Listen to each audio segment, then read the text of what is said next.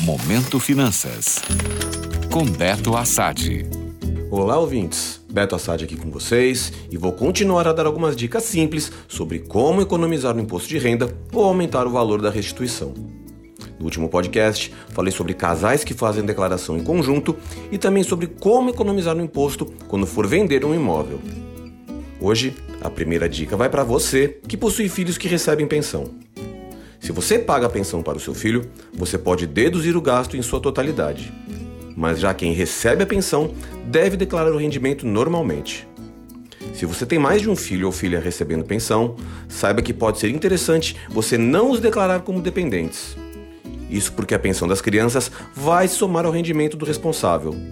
E dependendo do valor, a alíquota da tributação pode ficar mais alta.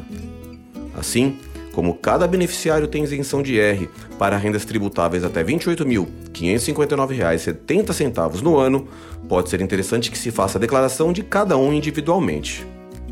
Isso só deixa de ser interessante se a pensão para cada criança for muito alta, superior a 10 mil reais por mês, por exemplo. Isso porque todos entrariam na faixa máxima do IR e só daria mais trabalho fazer várias declarações. A segunda dica do dia vai para os profissionais autônomos.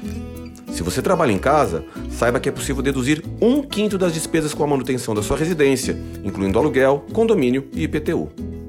Vale ressaltar que as despesas devem estar diretamente ligadas ao trabalho do contribuinte e as deduções só podem ser feitas no modelo completo da declaração.